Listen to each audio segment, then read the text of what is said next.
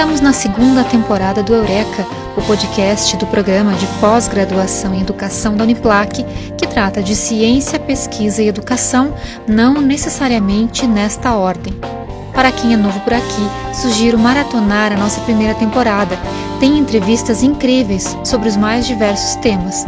Os três episódios estão disponíveis em diversos tocadores, como Spotify e Google Podcast, e também no canal do YouTube da Uniplac. Segue a gente! Este episódio, o segundo de 2021, está sendo gravado pelo Google Meet, eu na minha casa, em Lages, Santa Catarina, e entrevistada em Lyon, na França. Agora são 11 horas e 40 minutos para mim, mas para ela já são 15 horas e 40 minutos. Dessa vez, não vou apresentar a convidada. Quero que ela se apresente aos nossos ouvintes e não se assustem se essa apresentação for cantada. Olá, eu sou a Mariana Roncalli, publicitária, clarinetista, educadora e o que mais me embale. Mestrado em música e doutoranda em educação e comunicação, mas é nas simplicidades do cotidiano que está a minha maior formação. No Congado em Minas, no Boi de Floripa ou nos museus da França, o que gosto mesmo é misturar toda essa herança. Nestes tempos tão confusos, como é bom conversar. Muito obrigada pelo convite. Então vamos logo começar. obrigada, gente. Obrigada, Suzane. Prazer estar aqui no, no podcast Eureka. Muito feliz de poder conversar com vocês. Acho que podemos começar antes da primeira pergunta, é, contando aos nossos ouvintes a nossa saga até gravar esse podcast. Acho sim, porque foi uma é, foi uma saga né? Porque a gente tentou de, de, vários modos, e por mais que a gente esteja né, preparado, tem uma prática de, de gravar, de fazer podcast, eu mesmo com formações, é, é legal dizer, é importante dizer também que é, é, a gente às vezes pode cair em probleminhas técnicos, e que eu acho que o importante disso, então a gente começou é, no Discord, ter, depois, agora tentamos o Zoom, e agora no Meet.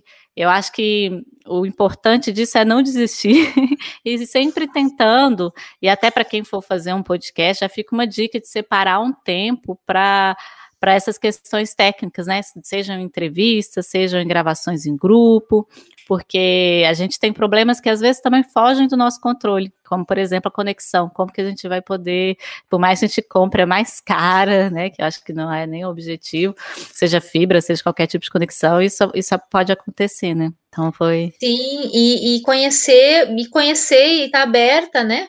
Para conhecer novas formas, né? Eu, nós aqui no podcast Oreca é, nos habituamos a gravar pelo Meet, mas aí eu descobri o Discord, você me falou do Zoom, e, e não se apegar muito a uma forma só, está aberta para conhecer, podem ter outros melhores, né? Exatamente. É, é aí que a gente tá, entra muito nesse tema, desse assunto contemporâneo, porque são hoje em dia a gente tem muitas ferramentas e também, falando de educação e comunicação, muitas linguagens, né? A gente está na era da multimodalidade. Então, experimentar tanto as, as, as, as novas ferramentas com o coração aberto, né?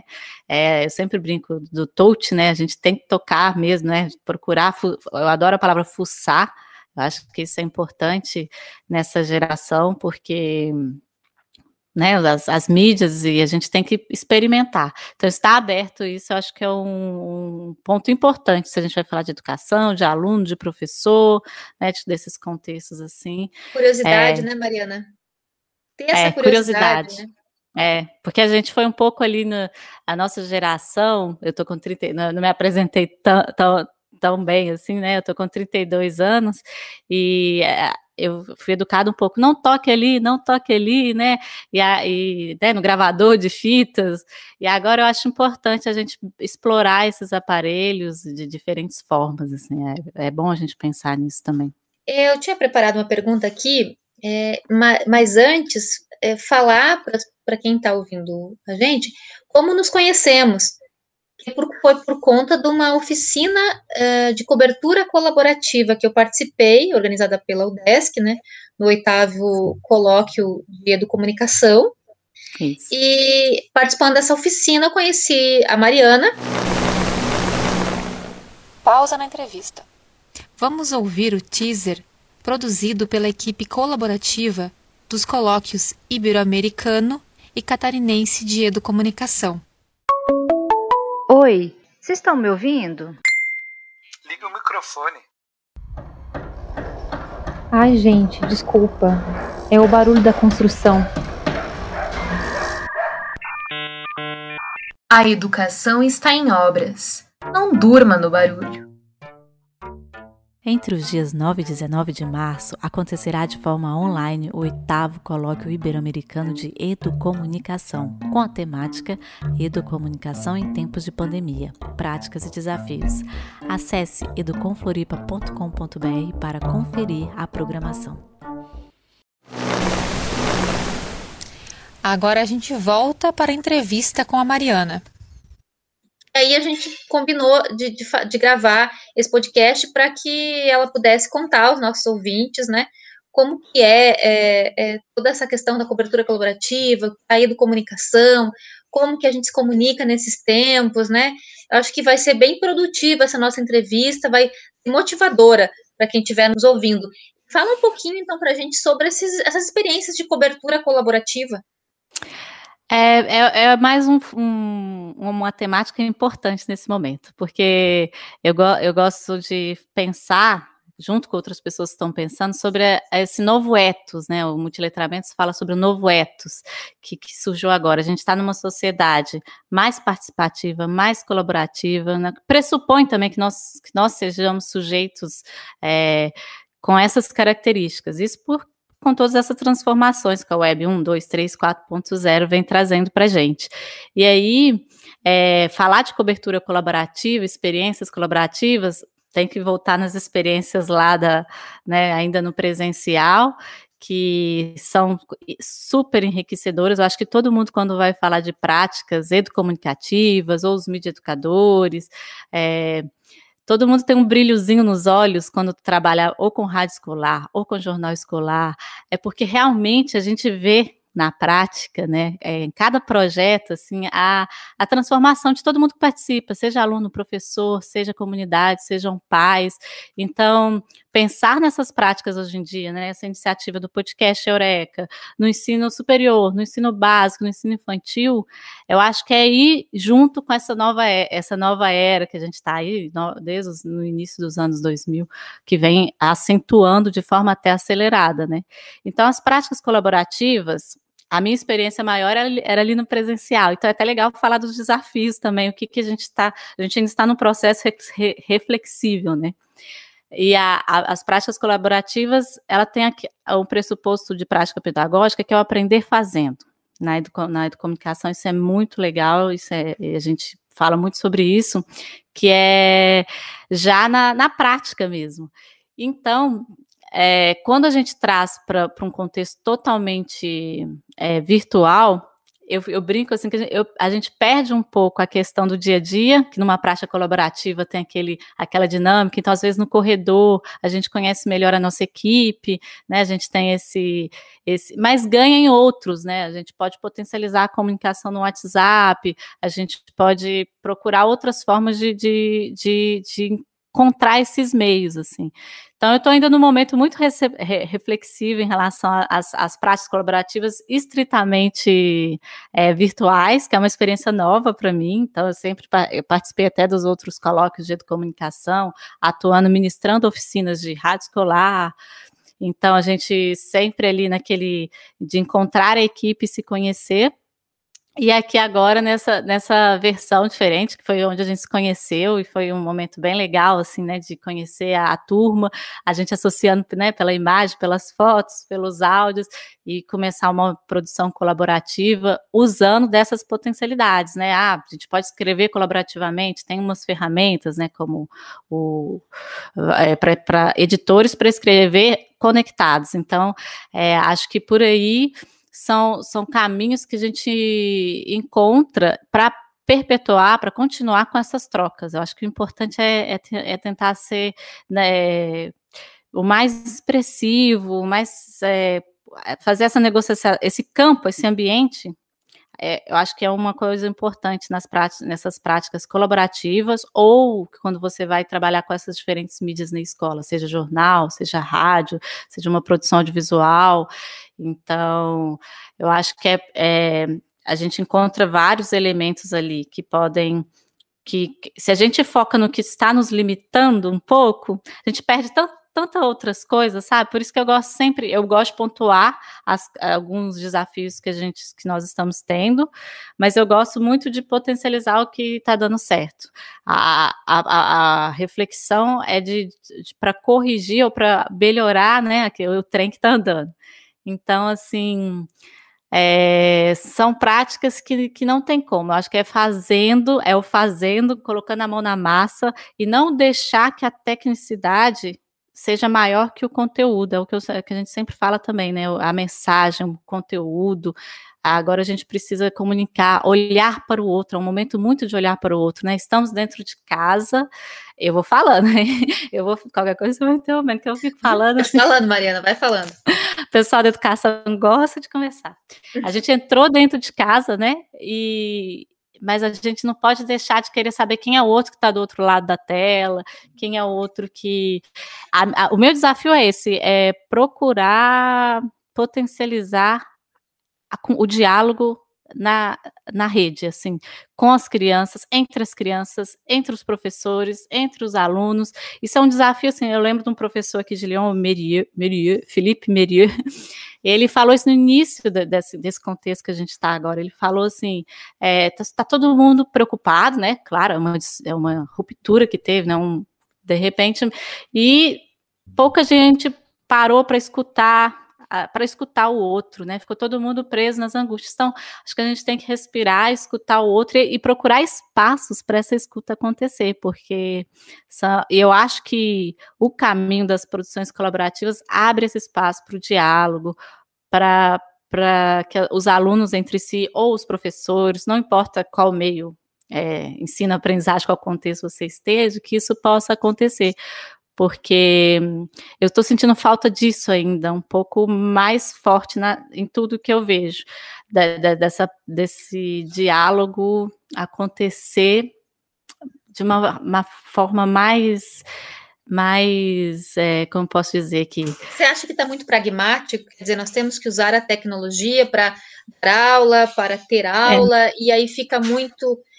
A gente mudou saiu da escola, é, espaço físico da escola, estamos no virtual, mas é, você acha que a gente segue algumas regrinhas ou alguns comportamentos iguais é, que a gente tinha lá? Você acha nesse sentido? Tem esse sentido também, que até a, é, tem a questão de estar, tá, eu falei no início, tem uma nova era, mas a gente é, pode continuar nas mesmas técnicas, né? Ter, ter, ter, tudo e só reproduzir. Tem isso acontecendo, porque eu acho que também a gente tem, tem que encaminhar para um professor midiático, como que vai ser esse professor. Tem muita, tem muita. Essa sociologia é, é engraçada porque tem muitas camadas, né?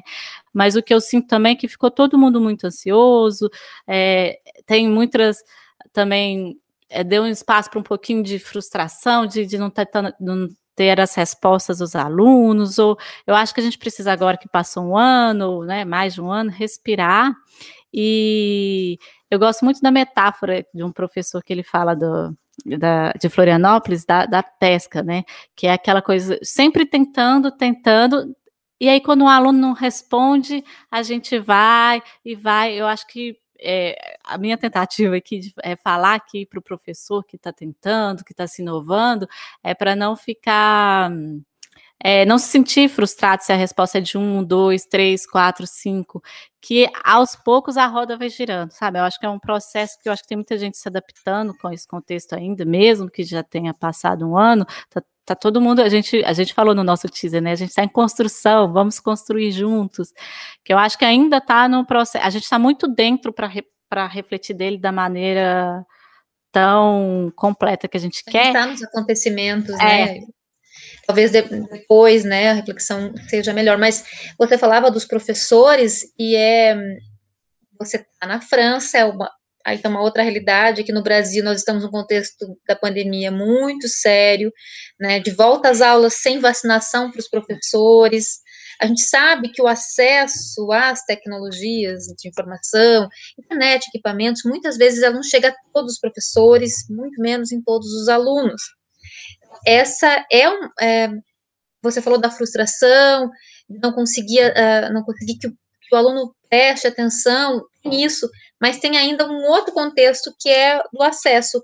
Como que você você vê essa questão do professor hoje no Brasil, com todas essas dificuldades? Não, não, não que eu queira levar a entrevista para um lado pessimista, mas mais realista nesse caso. É, é, é, mas é bom essa reflexão, assim, porque esse problema de é, desigualdade, ele foi acentuado mesmo. Até aqui eu vejo as discussões aqui também, teve, teve esse, qualquer país, eu acho, nenhum país estava preparado, e a gente viu uma acentuação da desigualdade, né? Isso é um fato, não importa o, o, o país ou onde você esteja, né? E aí, o que que fica? É um desafio, mas para mim eu acho que a gente tem que agora dar aquela respirada local, sabe? O, eh, nós que somos professores de frente com o seu contexto, na minha escola municipal, no interior de Minas, no interior do Amazonas, no interior, entender esse contexto e tem que ter calma um pouco. Eu acho que eu acho que tá, é aquela calma para entender como são os meus alunos, por onde eles estão comunicando, conversar com eles agora, né? Então, é, até o coletivo Inventa, que é que produziu uns podcasts muito bonitos. A gente é, fez uma reunião há pouco tempo, falou, e agora? Ah, então agora vamos conversar com os alunos para saber o que desses podcasts, o que, o que de todas essas práticas, por exemplo, da educação musical, eles gostaram, eles não gostaram, o que eles aprenderam, o que não, de uma forma leve, para daí planejar as próximas ações. Então, eu acho que, que é por aí, sabe, o caminho. É cada um olhar para o seu contexto mesmo, cada professor, né? Então, tem um professor que tem uma turma e consegue ter esse, esse contato. Tem professores, por exemplo, no caso da educação musical, que, que são a escola inteira, né? Então, é um trabalho que tem que ser gradual. Tem, agora, com a virada do ano, ainda teve é, professores que que começaram uma turma nova, né? É, também o início de março, né? Não deu tempo de conhecer os alunos. Então, acho que tem que ter, ter esse tempo para conhecer as pessoas, para entender como atuar nessas desigualdades, né? Acho que não tem uma fórmula. O ser humano é assim, é, é conectar com o outro, com a emoção do outro, com a sensibilidade do outro. Tu falou em ouvir, né? Tu deu o exemplo de ouvir os alunos e também fica e talvez pode, não sei se você concorda, mas Fica, uhum. há uma preocupação muito grande com o conteúdo, com precisa aprender isso, aprender aquilo. A gente está numa sociedade já era, já vinha muito ansiosa, jovens muito ansiosos, crianças, e agora muito mais ainda. E talvez a gente possa aproveitar esse momento para aprender outras coisas também importantes para a vida da gente, né? Isso, é exatamente isso. Você falou é, as características da, da, né, do tempo atual e das culturas juvenis, por exemplo, que é prática, dinamismo, multitarefas, multitelas, e, e o professor ficou assim, uh, no meio desse furacão, né? Então, acho que é respirar e o, eu acho que o diálogo é o, dia, é o que a comunicação, todas as outras correntes é, falam muito, né? Ah, vamos ter o diálogo. É simples, não é, sabe? Então, por isso que eu, é, eu não, fa ah, não, falei direito a metáfora, é aquela coisa, vai, o professor tenta, o retorno, aquele, aquele retorno que vem é ele que vai te dar um, um material para você ir conduzindo as suas atividades e por aí você ir ampliando.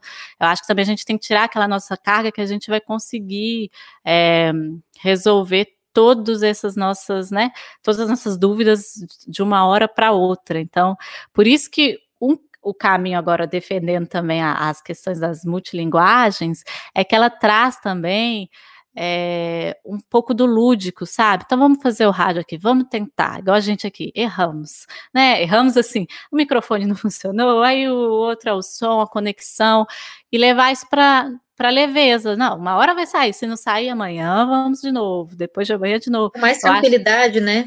É, eu acho. O pessoal que é se cobra muito, né? O ele também recebe muita cobrança é da gestão, é sociedade, dos alunos, dele próprio. Então. E é, é, esse, ele fica no meio desse turbilhão, né? Não é fácil a vida de professor, né?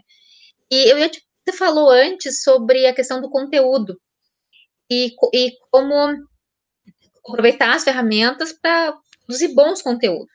Existem inúmeros podcasts. A gente tem que escolher que são mais adequados, que têm melhor conteúdo, vai ter muita coisa boa, outras nem tanto, né? E eu queria te contar de uma experiência que está acontecendo no curso de pedagogia da Uniplac, você comentar. Uhum. O coordenador do programa do, do PPG ele também é professor na pedagogia. E aí ele falou de podcast para as alunas e pediu que elas gravassem áudios curtinhos das brincadeiras de crianças que elas mais gostavam. E a partir disso ele está juntando, vai fazer uma edição, enfim, para que elas possam distribuir pelo WhatsApp mesmo. Como tu falava na, na oficina, isso não, que um, áudios no WhatsApp não podem ser podcasts. Maravilhoso, maravilhoso. Ai, isso é lindo, porque olha aí, só nessa atividade, como você trabalha, memória, identidade, interação social pelas redes, é esse tipo de conexão, né? É quando a gente lembra de uma história de infância, joga isso num grupo de família, num grupo de amigos, o tanto de retorno que ele vai ter, e aí a gente amplia, eu fico até emocionada, a gente amplia é, a, as redes de interação de forma sensível, né? Trazer o afeto para as redes, isso, isso, isso, esse tipo de atividade que eu acho que tem que, que acontecer nesse momento. É, e aí até para falar um pouco de podcast, conceito, né? O podcast ele tem aquele conceito bem fechadinho, estruturado. Ah, precisa de um lugar para para juntar, né, para receber esse podcast e um lugar para espalhar. Estou falando numa linguagem bem simples, né, para distribuir.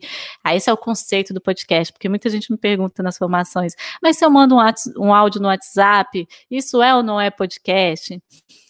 No conceito, não, porque você não organizou um lugarzinho, não criou um episódio. Mas para que que a gente vai se fechar em caixinha em conceito agora, né? Assim, é, dê o um nome que você queira atribuir para sua atividade e faça, sabe? Eu acho que é importante isso agora, nesse momento. Faça e, e de procurar as formas mais simples, assim, porque dessa forma a gente consegue ampliar para atingir mais pessoas. E as pílulas por WhatsApp, mesmo antes da pandemia, a gente já colocava, já utilizava, e dá um retorno tão bonito também. Assim, se eu puder dar um conselho, depois procurar um lugar para juntar tudo isso, colocar num blog, num site, no, essa convergência das mídias. No YouTube é um conselho que eu dou também, porque vira um registro, vira um documento, né? Eu tô, eu tô querendo ouvir a história desse, desse, o resultado, né? As histórias desse, desse exemplo que você deu. Então é sempre bom também procurar um cantinho para colocar tudo, né? Mas é um exemplo assim que eu, assim que eu receber, eu, mando para você. E a gente se encaminhando para o final da nossa conversa, eu queria que você falasse um pouquinho quando que você chegou na França, quando é que você volta, como é que como é a sua vida aí, né, em função da pandemia, a saudade da família. É uma boa pergunta. Ai, ai, ai, tem que resumir. É porque é, a França é um, é, uma, é um, país que eu sempre admirei muito e aconteceu que eu fui me casar com um francês. E aí, já, isso já tem uns sete anos. Mas, na verdade, quem trouxe a gente para cá, porque a gente foi, ficou em Floripa, a gente mora em Floripa, foi eu, porque eu encontrei uma bolsa é, de mobilidade então eu vim primeiro para cá, aí todo mundo falava: vocês são um casal, o brasileiro tá, a brasileira está na França, o francês está tá no Brasil, e foi assim durante um período. Então, eu consegui uma bolsa de mobilidade doutoral, doutoral porque eu acabei não falando, nesse momento eu estou na UFSC fazendo doutorado em educação e comunicação, e conseguir essa mobilidade. E uma orientadora que encontrei brasileira também, naquela né, busca de conhecer todos os, os, departamentos de educação e comunicação, eu, já, eu sou, eu adoro ficar procurando. E acabou que uma, uma, uma professora brasileira, Nádia, a professora Nádia, é, me recebeu, me acolheu aqui. Então, eu, eu vim estudar aqui os, os proje um projeto chamado Classes Culturais Digitais, que é até para falar um pouco de, de, política pública abrangente, assim, né? Que é um projeto que da cidade de Lyon. E ele, ele tem esse objetivo de desenvolver práticas colaborativas em projetos presenciais e virtuais.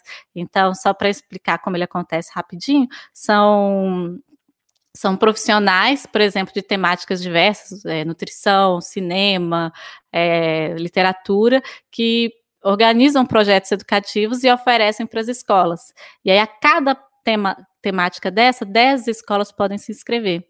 Eu acompanhei durante um ano a temática do cinema. Então, foram 10 escolas, é, 10 turmas, né, de 10 escolas diferentes, fazendo um filme, um curta-metragem, né? Um curta, eles fizeram um de 20 minutos.